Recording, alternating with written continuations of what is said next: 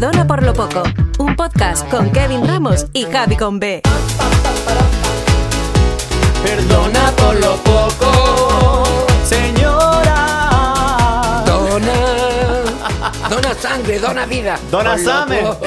¿Cómo Dona estás. Chacho? ¿Cómo estás? Dona sa- Bienísimo, muchacho. ¿Y tú? Pero es que tú vives bienísimo, tú no puedes quejarte de yo, la acabo, vida. yo acabo de, mira, de llegar de Sí. un sitio un montón de bonito. ¿A dónde fuiste? Alfredo Monzón.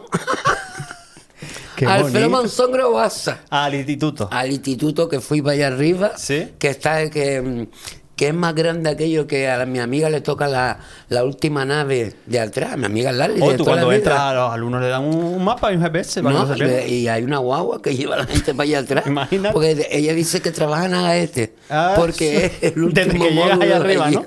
Hasta que llega allá arriba. Pero mira, de allí vengo y vengo privado, porque aquí hay un verje de belleza sin paz. Un instituto bonito, que Sí, te diga. Mira, Javi, cuando nos vimos, nos vimos sentados en el episodio 6. ¿Eh? ¿Qué te parece? Porque Bobili Estamos... Lo merece. este, este, ¿cómo se llama este podcast? Lo merece. Y lo que pasa es de que cuando te des cuenta, Sí. mm, vamos ya mm, subiendo los seguidores y los followers y, Ah, y los perdoners. Sí, los perdoners porque se llaman perdoners. Yo creo que sí. A mí me porque gusta perdoners por los pokers, no, porque me suena a, A que van a lúdico. no, cosas lúdicas Y no, y aquí no Lo lúdico aquí es nosotros cosa. vernos eh, estas caras, estas risas, estos invitados maravillosos y cada semana pues este acompañamiento que les hacemos o bien el domingo o bien el lunes o bien cuando te apetezca porque tú sabes que esto es libre. Lo puedes ver en YouTube cuando quieras, lo puedes escuchar en Spotify cuando quieras. Que hoy dices, ay, voy a ver el 1, a ver de qué hablaban en el 1. Que voy a ver el capítulo 0, pues voy a ver el capítulo 0. Pero hoy estamos con el capítulo 6 de Perdona por lo poco. ¿Quién nos los iba a decir?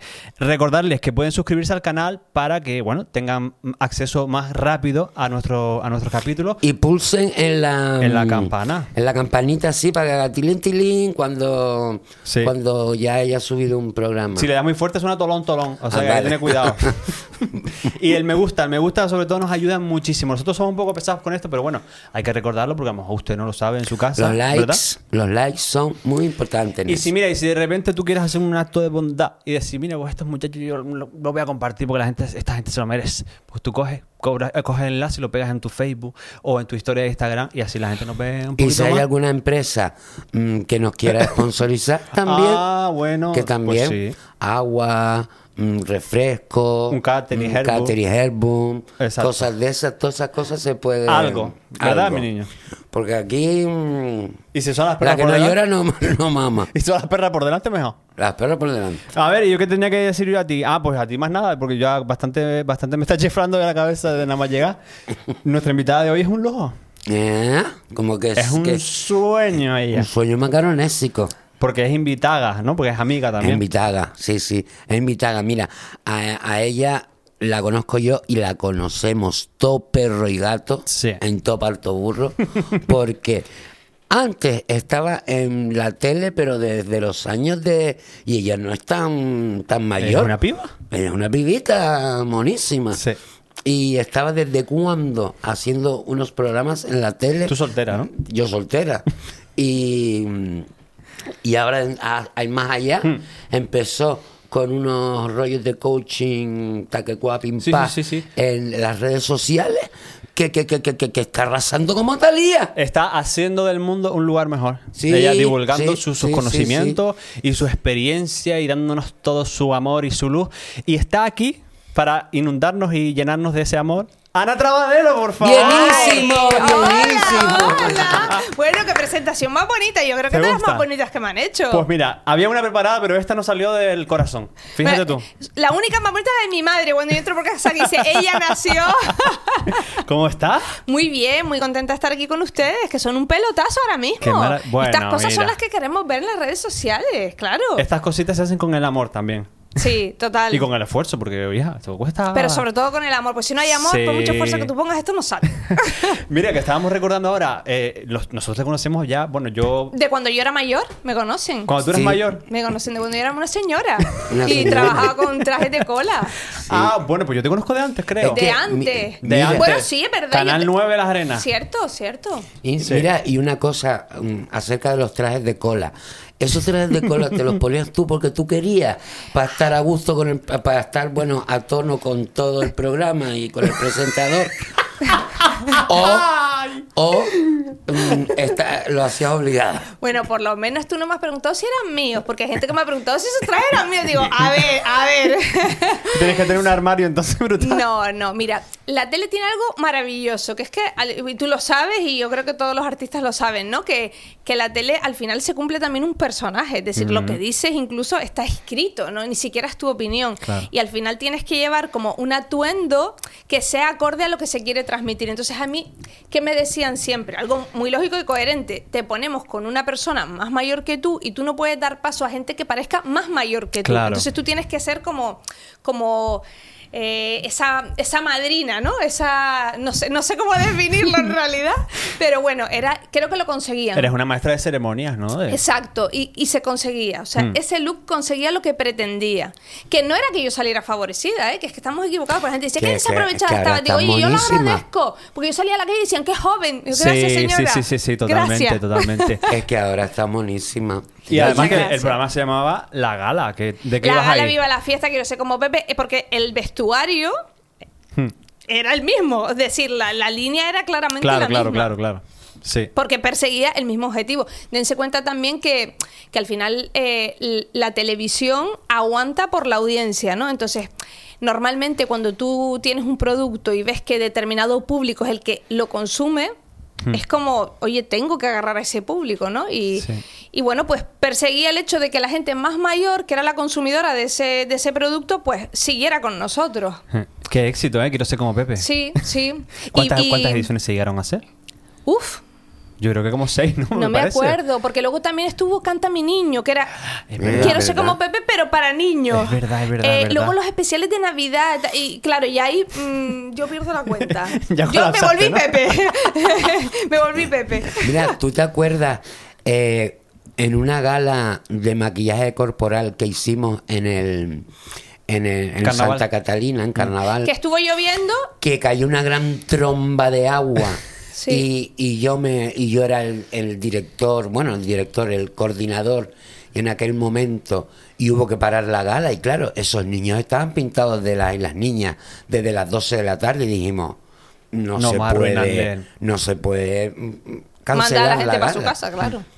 Y te acuerdas que en media hora montamos dentro del Miller un, un set y una cosa para, para hacerlo y seguimos con el programa. Me acuerdo perfectamente. Y, ahí fue cuando ya yo mm, tuve más contacto contigo en esa gala.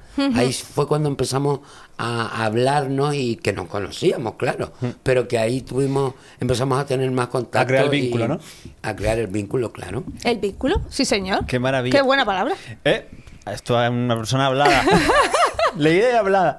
Y caminada. Sí, total. Mira, y luego, eh, bueno, en la tele estuviste muchos años en pantalla, pero llegó un momento en el que dejamos de verte tan a diario, tan... ¿Qué pasó ahí? Mira, pasaron muchas cosas, Kevin. Pasó la catarsis. Hmm. Porque yo llegó un momento. Mira, yo esto nunca lo he dicho. Yo he dicho muchas cosas, pero esto nunca lo he Cartel dicho. de exclusiva, por favor. exclusiva. Mi trastorno alimentario era tan fuerte que llegó un momento en el que mm, me empezó a hacer engordar.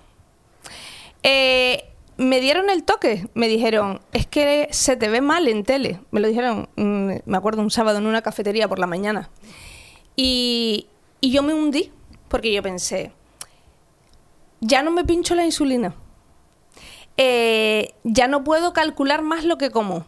Lo que me queda es eh, o renunciar a la tele o, o, o no sé, no sé, no sé qué puedo hacer. Y entonces Claro. me vi en un callejón sin salida. Que no es culpa de la tele, cuidado, ¿eh? que esto no quiero que parezca no. que. Porque nadie sabía en televisión lo que yo estaba viviendo. Esto era una cuestión que yo me comía sola.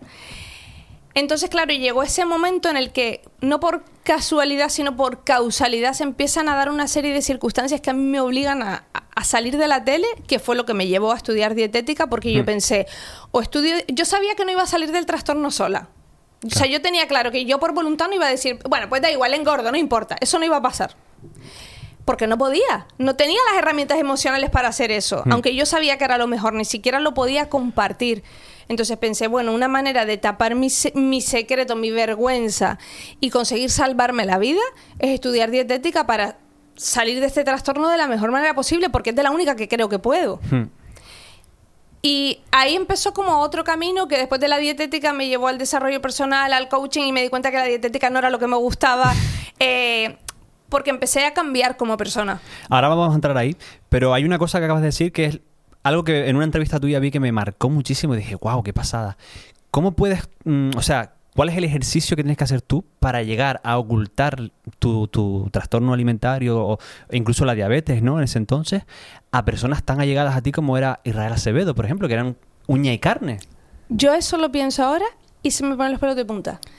Porque eh, no solo Israel Acevedo, que era mi mejor amigo, y de hecho un día en una discoteca abrió mi bolso, vio un bolígrafo de insulina y me dijo, ah, estaba borracho. Y me dijo, ah, eres diabética. dije, no, eso es de mi hermana. Y lo metí en el bolso. Claro, el borracho al día siguiente Sí, nunca, ah, se acordó. Pero lo fuerte no es a Israel Acevedo, lo fuerte es a parejas. Parejas incluso. Parejas con las que dormía. wow. Eh, que se podían haber visto en una situación muy complicada conmigo. Claro que no te estabas medicando entonces, ¿no? Eh, eh, Pasé por todas las fases, te quiero Sí. decir, hubo momentos de medicarme pero a ciegas, sin mirar, como me pasó en Disney, que yo no sé cómo volví de Disney viva, y esta anécdota la he contado un montón porque es una cosa que me impresiona, o sea, yo me metí como veintipico unidades de rápida y me fui a caminar al parque con una cetoacidosis que me estaba asfixiando, que me, tuve que meter en un baño en Disney a respirar porque no me entraba el aire. Y, y no sé cómo no sé cómo sobreviví a eso realmente. Supongo que estaba tan alta Hmm. Que las 26 unidades ni siquiera me pudieron bajar. No, no sé en qué niveles estaría de, de glucemia.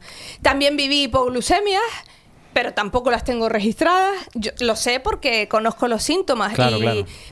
Pero vamos que el- lo peor no era lo que yo hacía conmigo, porque yo era, siempre he sido responsable de mí misma, aunque Hmm. no haya asumido esa responsabilidad, pero era mía. Pero no es justo meter a los demás en, Claro. en ese problema en el que se podían ver y oye, les podía marcar la vida de una forma jodida, ¿eh? Sí, porque recuerdo una anécdota que contabas con Israel que te dio como una, una bajada o algo así, ¿no? Y, y estaba... Es que lo pasé muy mal porque eh, yo estaba con Israel, volvimos a- al hotel, con Israel y con el cámara. Hmm.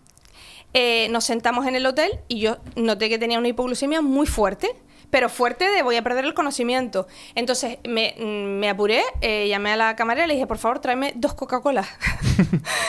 y, y aquel muchacha, no sé qué, no sé cuánto, yo no sé, que me noto un poco, no sé qué. Y yo era bebiéndome, engullendo la Coca-Cola diciendo, o sea, en mi mente pensaba, si me desmayo, por lo menos ya tener la Coca-Cola dentro. Sí. Y aún así, tener a una persona a la que quería profundamente y que me quiere profundamente y no ser capaz de decirle, mira, es que lo que me pasa es esto.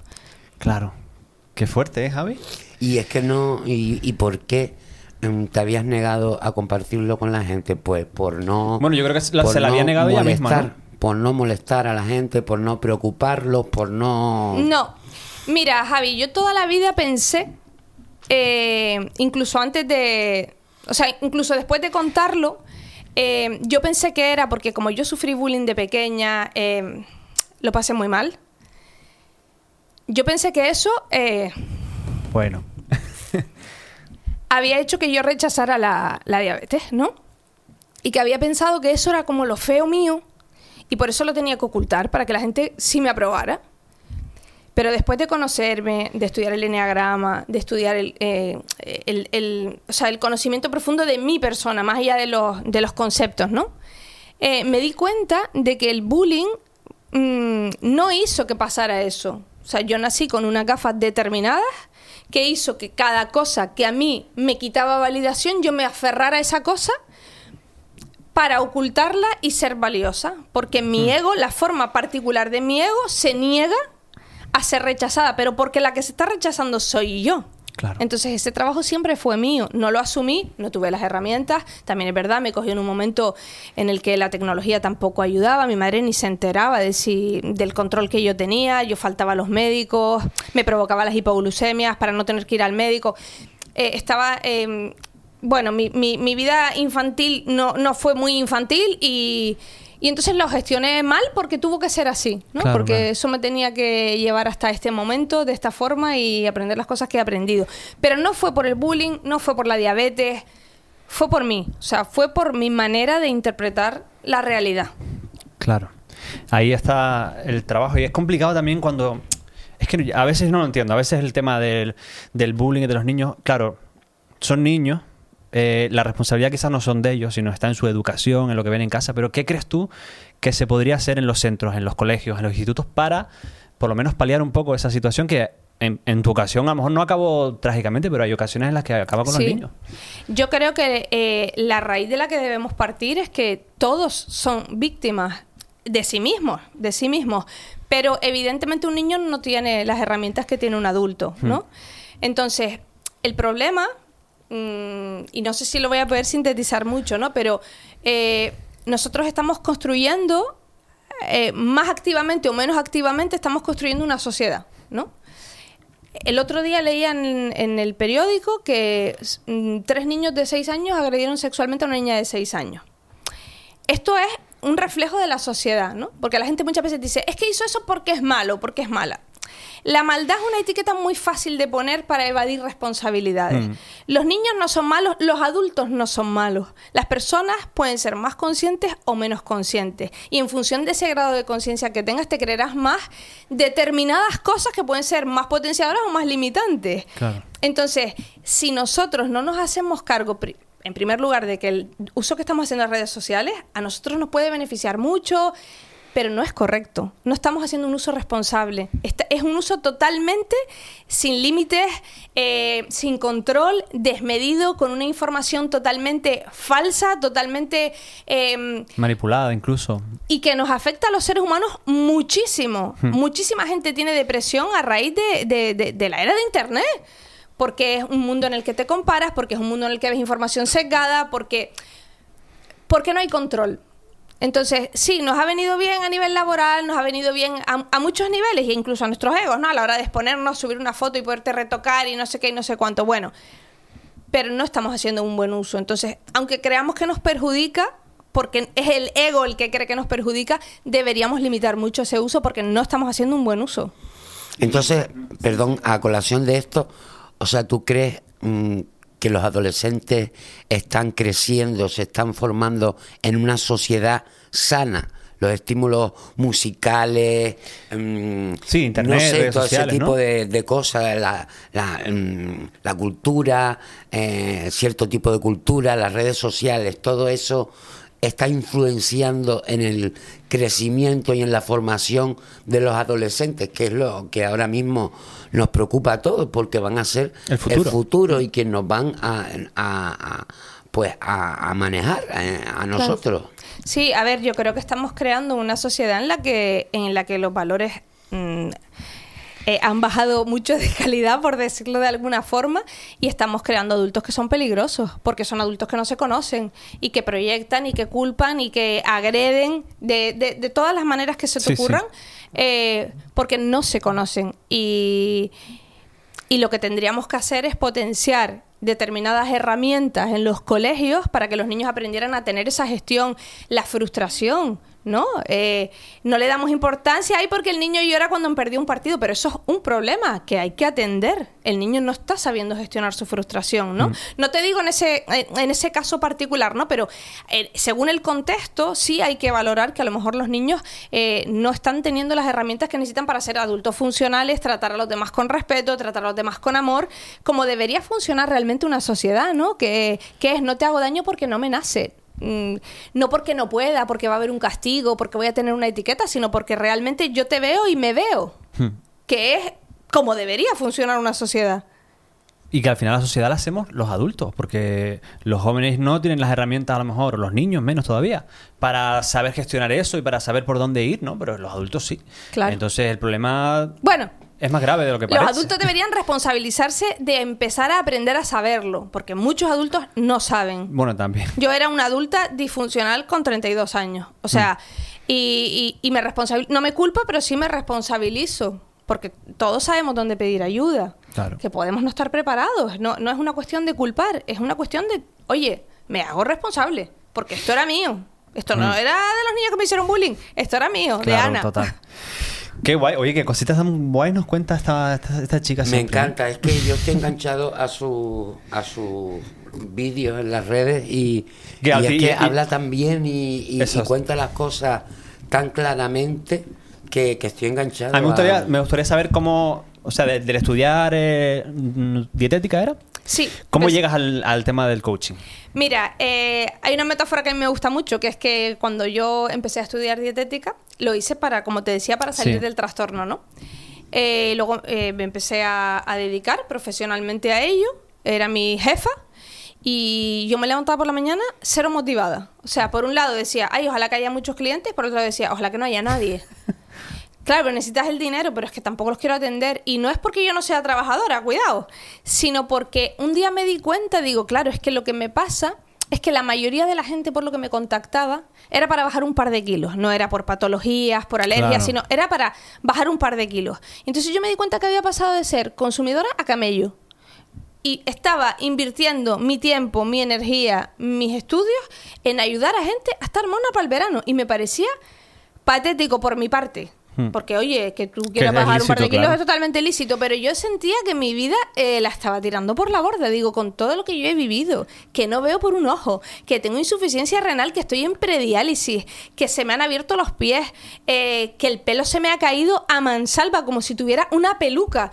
Y yo, en serio, estoy ayudando a la gente a bajar dos o tres kilos. Esto no es lo mío. Y entonces decidí formarme para empezar a entenderme, que fue cuando empecé a darle un poco de lógica a lo que me había pasado. Y luego me metí en el enneagrama, que ya es el tema de los patrones de personalidad, y ya fue cuando ya se me cayó la ficha y dije, ah, vale, vale, no eres tonta. Y, a ver, ser pareja de una coach tiene que ser también, o sea, tiene que tener lo suyo porque a mí me encantaría, rollo reality, ver esas discusiones en las que tú, claro, con todas las herramientas que, que tienes, ¿cómo gestionas tú eso- esos momentos de, bueno, de normales, del día a día, ¿no? De pareja, de... Pues mira, si te digo la verdad, yo estoy súper contenta con eso, porque yo he aprendido mucho.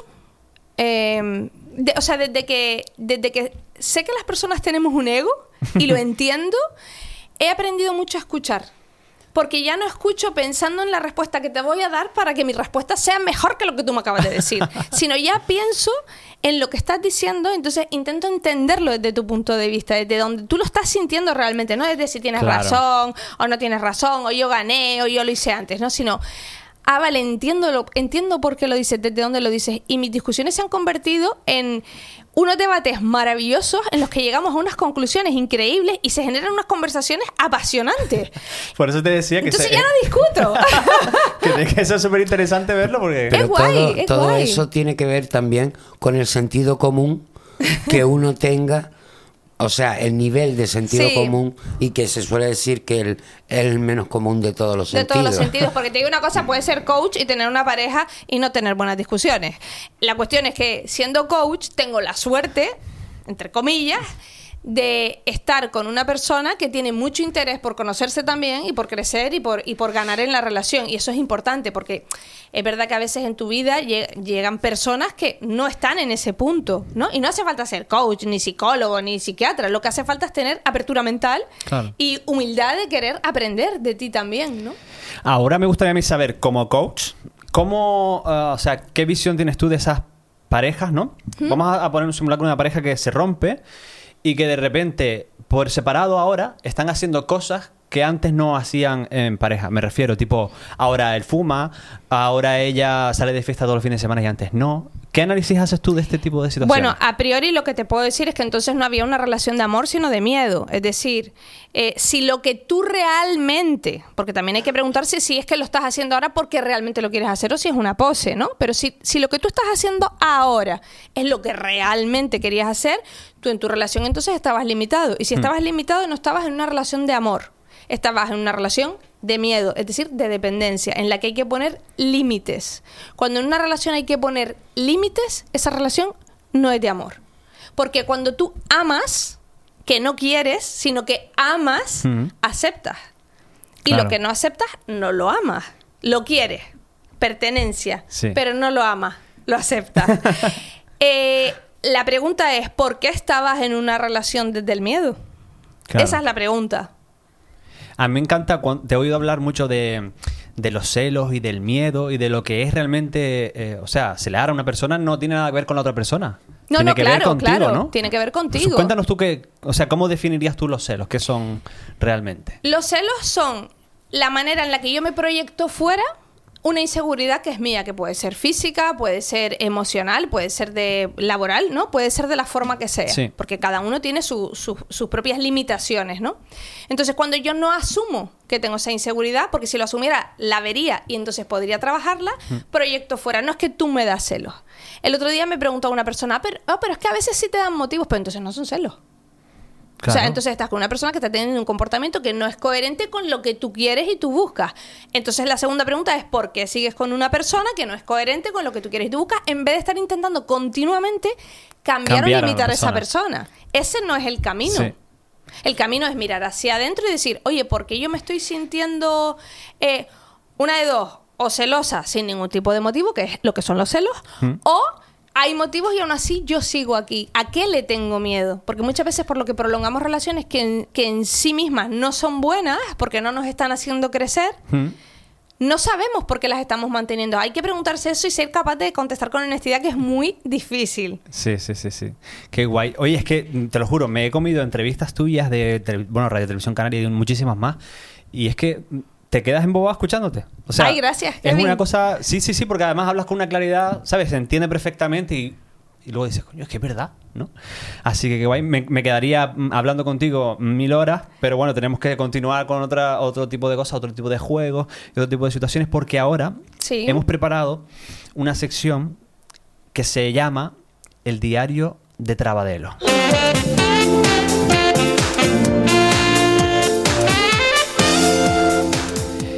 El Diario de Trabadelo, como ustedes ven, lo presenta Ana Trabadelo y nos va a presentar a, nuestro, a nuestra siguiente invitada. Nuestra siguiente invitada, porque es mujer ella. Sí.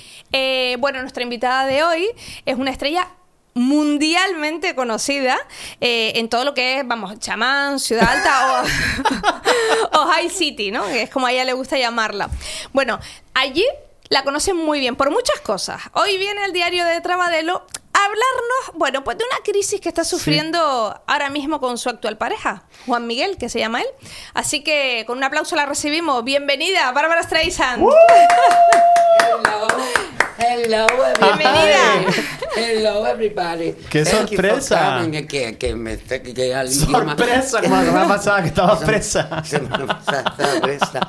Ay, mira, qué presentación más bonita. Deja- es que me, no, la oí, mm, pero si las gafas la oía peor. La- sí, totalmente. pegó, pero ya tengo Entonces gafas, tienes ¿no? una- un diario de Patricia, pero de Trabadelo tienes ahora. Yo tengo un gran diario de Patricia, ahora trabadelado, Sí. con, con Juan Miguel. ¿Qué le que pasa Juan ahora? Miguel, em, oh, que Juan Miguel no llora. Ajá. Que, que, que yo estoy todo el día me, em, me- metiéndome en, en diarios de Patricia, diarios de Trabadelo, y riendo y, y llorando, llorando por todos los rincones de las esquinas de la casa, que mira, es que ya me pongo. y No, tranquila. Bueno, aquí pensar- tenemos una, una experta, un- ella es ¿Sí? coach, y ella, claro, ¿sí? te puede dar unos consejitos y puede Sí. analizar un poco tu situación. Ay, pues mira, bastante, bastante agradecida porque, porque es que lo estoy pasando mal, porque es que Juan Miguel, pero, pero es que ni una triste lágrima. ¿Y esto por qué, a qué se puede deber, Ana? Claro, eh, mira Bárbara, lo que pasa es que hay personas que son más mentales y personas que son más emocionales. Luego también hay personas que son más viscerales, ¿no? Pero en tu caso que tú eres muy emocional y Juan Miguel probablemente es- puede que sea más mental así a priori. Sí. eh, Tú lo que deberías es aprovechar esa energía tan mental de Juan Miguel para salirte un poco de esa emoción tan sentida, ¿no? Que te domina. Ah, entonces es que I'm so emotional, baby. Exacto. To Exacto. you. Clarita. Eso es lo que tienes que hacer, aprovecharte Amiga. un poco. Para salirte, porque cuando uno está tan metido en la emoción no está viendo las cosas con perspectiva. Y bueno, hablar con Juan Miguel y decirle, Claro, oye, Juan culpa Miguel. la voy a tener no, yo". no, no. La culpa no, Bárbara, la culpa no. No hablemos de culpa. Que me, que me estresan. Ay, qué, qué graciosa es la chiquilla. Ay, qué graciosa. La culpa es algo también que la sociedad esta la tiene súper castigada porque todo Claro. el rato es buscar el culpable de todo, ¿eh? Es que cuando le dices a la gente algo de responsabilidad, te atacan porque no entienden que la responsabilidad no es culpa, son cosas distintas. Mm. Entonces, como, ah, voy a tener yo la culpa de estar enferma. No, no, nadie ha dicho eso, nadie ha dicho eso, sino que asumas tu parte de responsabilidad en la situación. Sí. ¿Y cuál, cuál crees tú que, Bárbara, que es, que es tu parte de responsabilidad en esta situación? Ay, yo qué sé. A Lo que le mejor- exiges yo- a lo mejor a Juan Miguel, ¿no? Claro.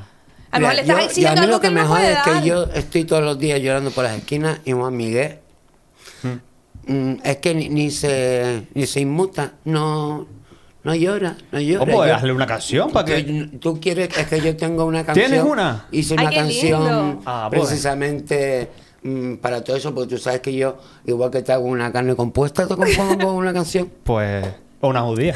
O una, o una judía compuesta. Ah, pues como vamos, yo. venga, pues la queremos venga, escuchar, sí. Que, que pongan la, la música del Espera, maestro. Estás, estás como. Suban eso, suban la orquesta. Ay, qué sentido Ay. todo. Los nervios. La ira.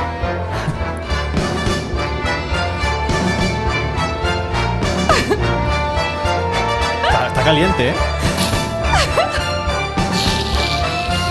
Se va, se va subiendo, ¿eh? Dices que ah, estás solo,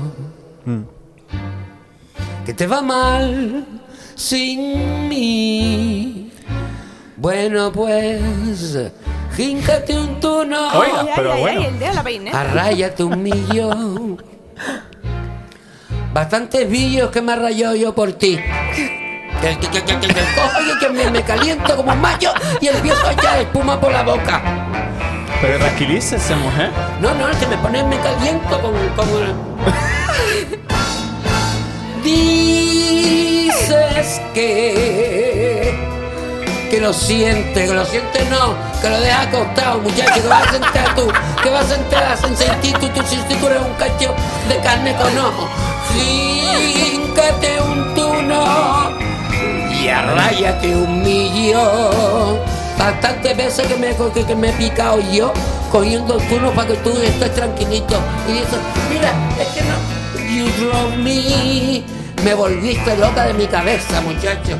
Yo, yo, yo, yo no sabía qué decir ni qué hacer porque para agradarte a ti, porque yo lo que quería era agradarte y tú no fuiste ca- capaz ni de Dependencia. ni una, ti- ni una triste lágrima. Mira, que si era una lapa bomba pegada que cualquier día iba a estallarte, que si era una caprichosa que quítateme delante, muchacho. Y ahora que lo sientes, que, que tú me quieres ver muerta y sé que me quieres, me quieres ver muerta con un pepino en la boca. Oiga, en la bañera con un pepino en la boca. Quítateme delante, muchacho. Eso censura lo que Y ahora, Eso no. espérate, espérate ahora que. Mira, voy a relajarme. A ver, Kevin, ¿dónde ¿Qué está el piano? ¿Dónde No, está el piano no tenemos, porque No, pero, pero se- tú se- no me dijiste a mí, vamos, tú no me dijiste a mí que, que me ibas a poner un piano para ahora, en este momento en que yo me luzco tocando Pero el piano. tú- tú me porque- decías que era porque- capela. ¿Cómo? Que me decías que era capela. No, a capela no. Que la orquesta Ah, no, que- que vas a detrás. ¿no era? A Camela. A pelarme, que iba a pelarme. Ah, vale, vale. Bueno, pues eso es otra cosa. Pam, pam, pam, pam, pam. Pero vamos a ver, Ana, A ver, Ana. ¿qué me pasa a mí? Que estoy fatal. Si antes estaba bienísimo. Yo no le estoy pidiendo a Miguel que me llore un Mississippi ni un Danubio azul. Yo quiero que me. Yo que soy una mareta, un bidón de mm, 1250 litros. O por lo menos, yo que sé, una escupidera, una palanganita, un vaso de nocilla. O uno de chupita así chiquitito, un piquito nada más así chico. ¡Ay, ¿Eh? qué me salo! ¿Quién ¿Quién? era? A la gente se la quiere como es. Ah, es mi psicoanalista. Si el hombrito no Ah, sabe llorar, por mucho que tú te empeñes, nunca va a aprender a llorar. Pero ni hace bicos ni nada, ni... mi, mi, mi, Si lo quieres, lo tienes que querer tal y como es. Claro. The way he is. Ah, mira. Y si no lo pones en la puerta de la calle, muchacha. Eh, tampoco te pasa que no es para tanto. ¿Qué? ¿Qué Si quieres? es al que tú quieres, te tienes que mamar la tranca. ¿Eh? ¿Qué le pasa, eh? Mira, me voy. Madre mía, madre mía, madre mía. Qué liada, qué liada que nos ha hecho aquí de momento esta, esta mujer. Mira, ya vuelve. Ca- Tocan baletía. Parece que le metieron un trapalo. ¿Te quedaste fresquita ya? Ah, ¿me quedé? A ver, baja, baja, baja la radio. Ya se acabó ya aquí estos escándalos. Muchacha, pero no te puedes coger esos perrinches. Ah, me quedé, pero. mm, uf, como Mira. la que. Es que la que- Bárbara tienes mucha ira retenida, mija. Sí. ¿Tú crees? Sí. Aparte de retener líquido, está reteniendo el ira. Estás reteniendo ira. Eso no puede Pues ser. yo me quedé Sí, como la que va al baño por la mañana después de desayunar. Después del me café. quedé fresquita después del café. Muchacha. Bueno, ¿y eh, cómo ves esto? Al final, el psicoanalista tiene razón, ¿no? Un A poco. ver, yo creo que es, es tu psicoanalista y te conoce. Yo creo que razón tendrá. Eh, lo que es importante es que yo veo que estás ahí teniendo un mundo emocional muy desbocado, que no tienes control sobre él y te está llevando a un poquito a la ira, ¿no? Un poquito, una poca. Vas a perder los nervios, hasta, hasta, hasta vas a estar acá sin pelo, muchacha. Y entonces, sí, sí, sí, es que se me caen los pelos hasta, mira. Te vas a tener mira, una peluca. me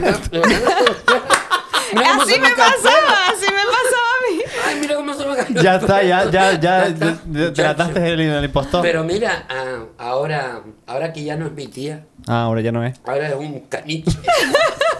Un George un caniche York Times. Lánzala para ahí, para, Renata. Toma, Renata. Y, mm, mm, pero dame algún consejo para mi tía, para yo decírselo después, porque mi tía ya, ya se fue. Dame algún consejo para ella, que, que cómo tiene que llevar ella la, la, la, situación de Juan Miguel. Tiene, si a ella no le gusta Juan Miguel, no lo puede cambiar, digo yo, Claro, ¿no? es que yo creo que muchas veces lo que le pasa a las personas como tu tía es que intentan que el otro se adapte a sus necesidades. Hmm. Entonces, tu tía, yo no sé cuánto tiempo hace que conoce a Juan Miguel, pero eh, le ¿de conoció como es, le conoció como es. Ella es soltera también. Entonces, si Juan Miguel lo que tiene a ella eh, la limita de alguna manera, la, le genera frustración y es algo que ella no quiere o no puede trabajarse, eh, pues entonces tendrá que salir de ese vínculo. Qué maravilla. Oye, pues bien. Pues se lo diré a mi tía, ¿sabes? Para que... Ya no haberse calentado. Que no se caliente así, Que que, no se, se coja las cosas con más eso y que si no le gusta, pues... Será es que por ella- hombre. Que, se- Eh, hombres y mujeres y todo lo que haya. Sí, es- ella- si ella puede estar hasta con James Rowling, por ejemplo. Eh, el currículo de esa mujer. Sí, y- y Ella empieza a tirar la Ella, agenda. está- ella empieza a tirar. No, no, no. Y con todos los que ha estado. Y con los, Claro. todos los que ha estado, que ha estado con el Presley para descanse. Mira tú. Hasta con Don Johnson estuvo, que, que, que yo le Que digo, eso "Ay, era tía, como con qué barriga". te- me dan ganas de cachetearte. con ese, con y ese- llorando por Juan Y Miguel. yo no pongo Miguel. ¿Qué necesidad? ¿Qué necesidad? Bueno, estupendo. Oye, pues bueno, ha quedado, ha quedado un diario de Trabadelo precioso. Ya te llamaremos para la otra segunda temporada. Muy bien, muy bien. Y ahora es el turno de la sección eh, que nosotros hacemos para quitarnos un poquito el peso de encima y que el invitado saque sus propias preguntas, las preguntas que a lo mejor yo no podría hacer, no Ah, bien. querría, no me apetecería o simplemente son preguntas que están aquí y que la hemos llamado la caja negra. Uy, Dios, qué miedo de caja. A ver, favorecemos plano por ahí. La caja negra, Ana, es una caja, como puedes comprobar. Tiene cuatro lados. Bueno, tiene cuatro, seis, porque tiene por arriba y por abajo. Tiene un agujero. Y está llena de bichos. Y es, está llena de insectos. ¿Te dan miedo los bichos? No. Nah. Pues no Ay, hay. qué tampoco. valienta, qué valienta. Qué valienta. No, no, no. Es simplemente una caja con 200 preguntas. Hay preguntas incómodas. Hay preguntas de tipo trascendental. Hay preguntas chorras. Entonces se trata de sacar tres. Pero tenemos la opción de que la primera la rechace. Tú la lees. Solo la primera. Solo la primera. Las que vengan después tienes que responderlas, ¿eh? Vale, Así que jugamos. Jugamos. Venga, vamos a por la primera pregunta. ¡Ten cuidado! Puedo- Muévela, muévela porque Vale. no, no te va a llegar el brazo. No tengo el brazo tan largo. Gallito brazo. A ver. A ver. A ver. ¿La? Sí. Si la quieres ya leer directamente, la lees. Si no, A pues. ver. Mmm, A ver. me gusta. Sí, venga, vamos a Sí. hacerla.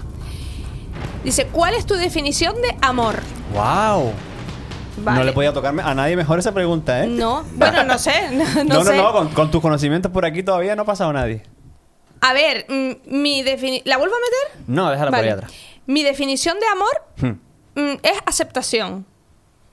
Es decir, cuando estamos en amor, estamos aceptando, por lo tanto estamos presentes, no estamos en lo que va a venir en el futuro, o lo que quiero, o lo que necesito, o lo que ansío, o lo que espero que venga en el futuro, ni en lo que he hecho de menos del pasado, en lo que podía haber sido, en lo que debería haber sido. No, estoy en aceptación, estoy en presente, estoy disfrutando de esto. Estoy disfrutando de ti, de ti, de este momento y de que todo es perfecto porque lo veo perfecto, no porque sea perfecto, sino porque es lo que se está dando. Claro. Eso es el amor, Qué bonita, qué Para bonita mí. definición. para mí.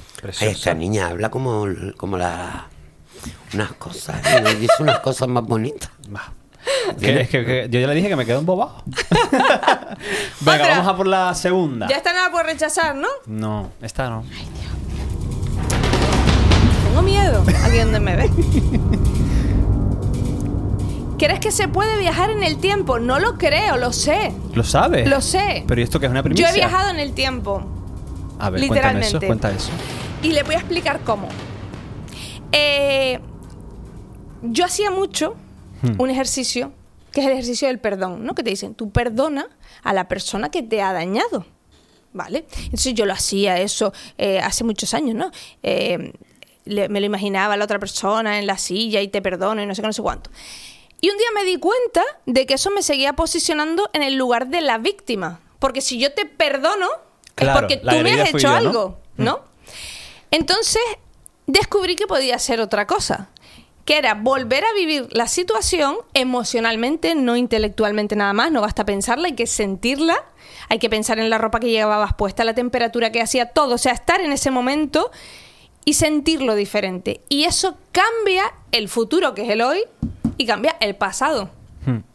Eso es viajar en el tiempo. Porque el tiempo, para mí, no existe. Lo que existe son las emociones. El tiempo es algo conceptual que tenemos. ¿Y, ¿no? y esa, ese viaje fue por casualidad con tu yo de 11 años?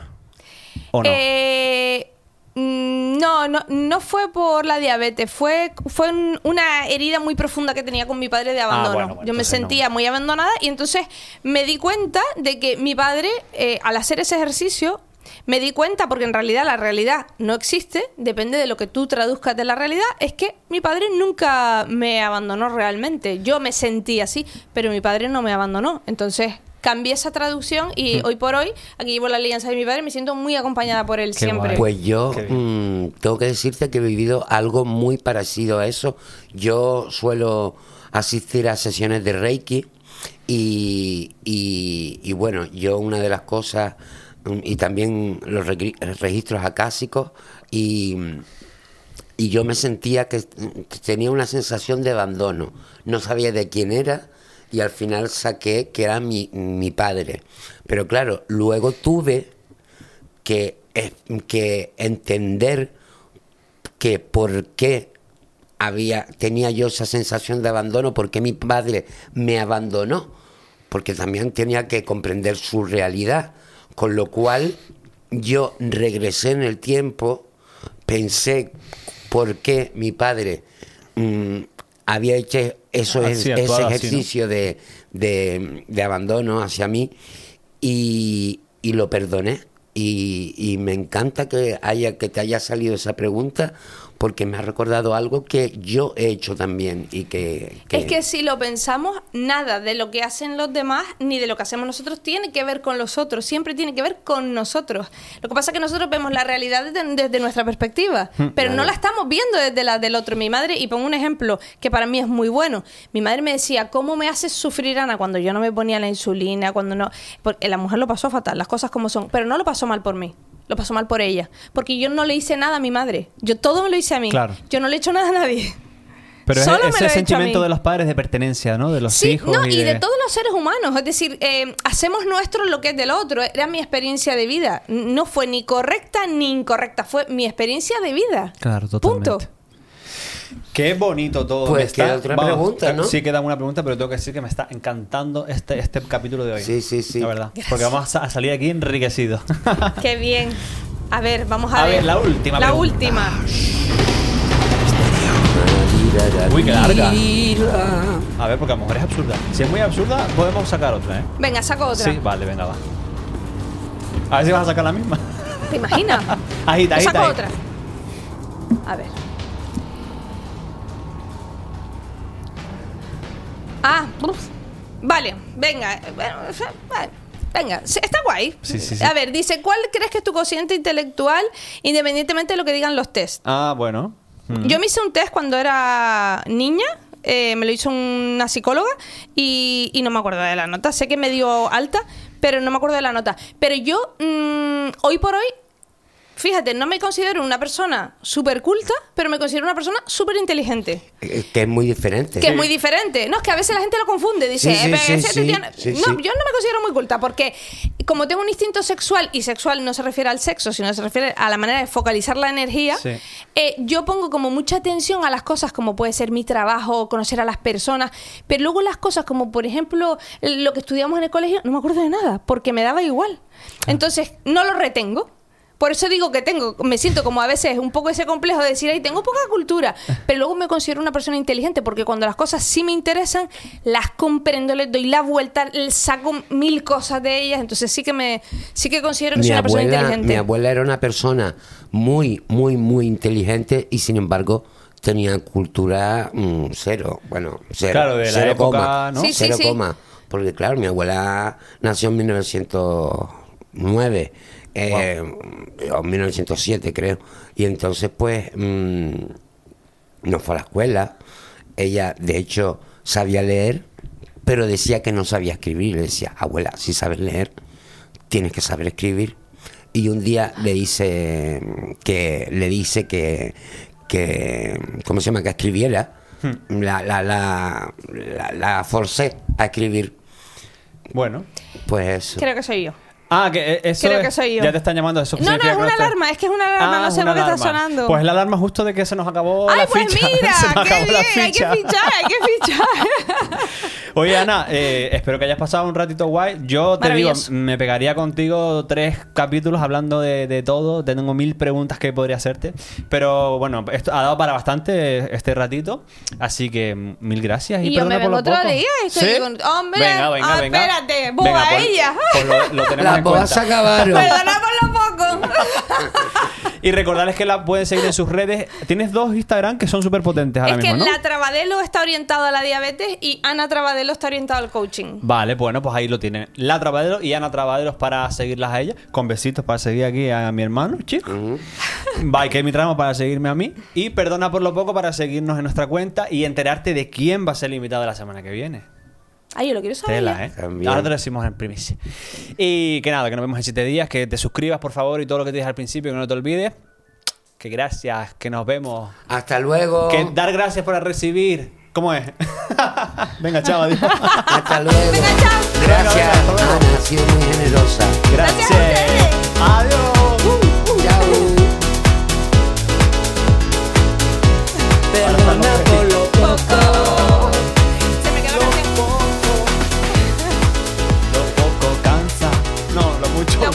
啥